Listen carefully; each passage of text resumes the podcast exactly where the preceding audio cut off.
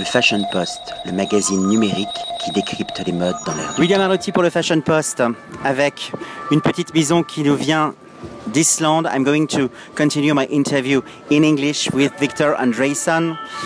A very stylish chef. I love your tattoo. I love your style. And moreover, I discover a kitchen and a way to cook in a very interesting balance.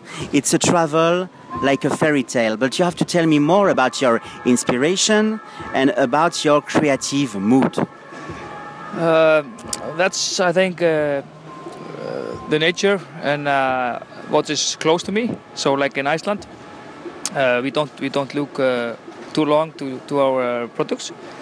So then I be mostly cook typical Icelandic food like salmon, Arctic char, langoustine, and uh, with, with some uh, twist of uh, fresh ingredients from here. This uh, direction came from your childhood when you were a little child. You dreamed to become a, ch a chef?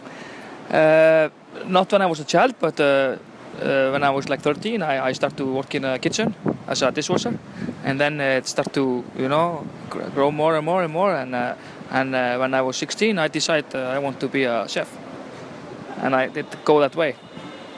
How could you describe uh, Iceland? Uh, Iceland, it's uh, uh it's uh, you can uh, like if you drive around Iceland, you can you can think you're in like so many countries because on this side you have this side of nature, and then you drive for one hour, and then you have this side, totally different nature, and so on, all the ring. So it's it's more like uh, many countries because so many so many view of uh, different uh, natures. What is the typical plate? What is the typical dishes in Iceland? And is it for you um, um, the beginning of an inspiration to reinvent it? Uh, typical, like uh, like if you if I should ask about uh, the, make a three course meal for you yeah.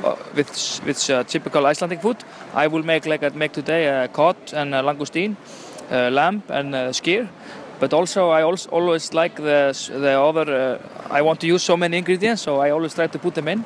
Like uh, for the amuse bouche, we have a, a different uh, taste, like a spoon taste of uh, of fish, and I love their uh, uh, hot smoked salmon and uh, gravlax.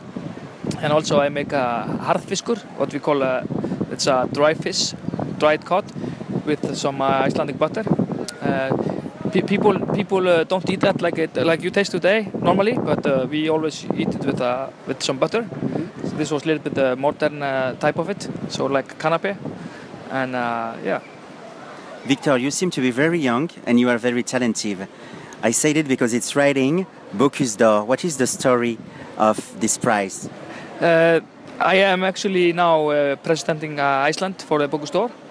The Bocuse d'Or competition will be in January, but uh, in May, last in May it was a European Bocuse d'Or in uh, Budapest. Mm-hmm. It was like a it was like a pre-competition, and uh, their uh, top 11 uh, nation, European nation, they go to the main main uh, competition, which is in January in Lyon. and I was number five, fifth in in the European, so I'm happy about that and I will uh, push more for the for the main main main competition. You know, we learn every day, and I think that to be a chief, it's like an alchemy. It's like a, a, we said in France, an alchemy, and we learn every day. Do you feel an evolution since the beginning and nowadays in the way you cook?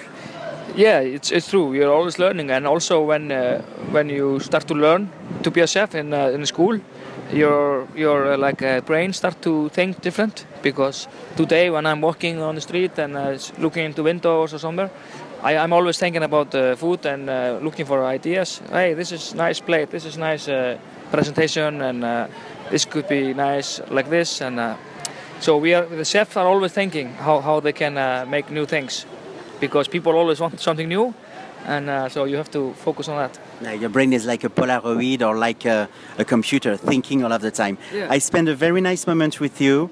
I really appreciate to discover your kitchen in a good balance with beautiful products, good, yummy, like we said in Japan, and delicious. Congratulations. Le Fashion Post, le magazine for, uh, numérique coming. qui décrypte les modes dans l'air du temps.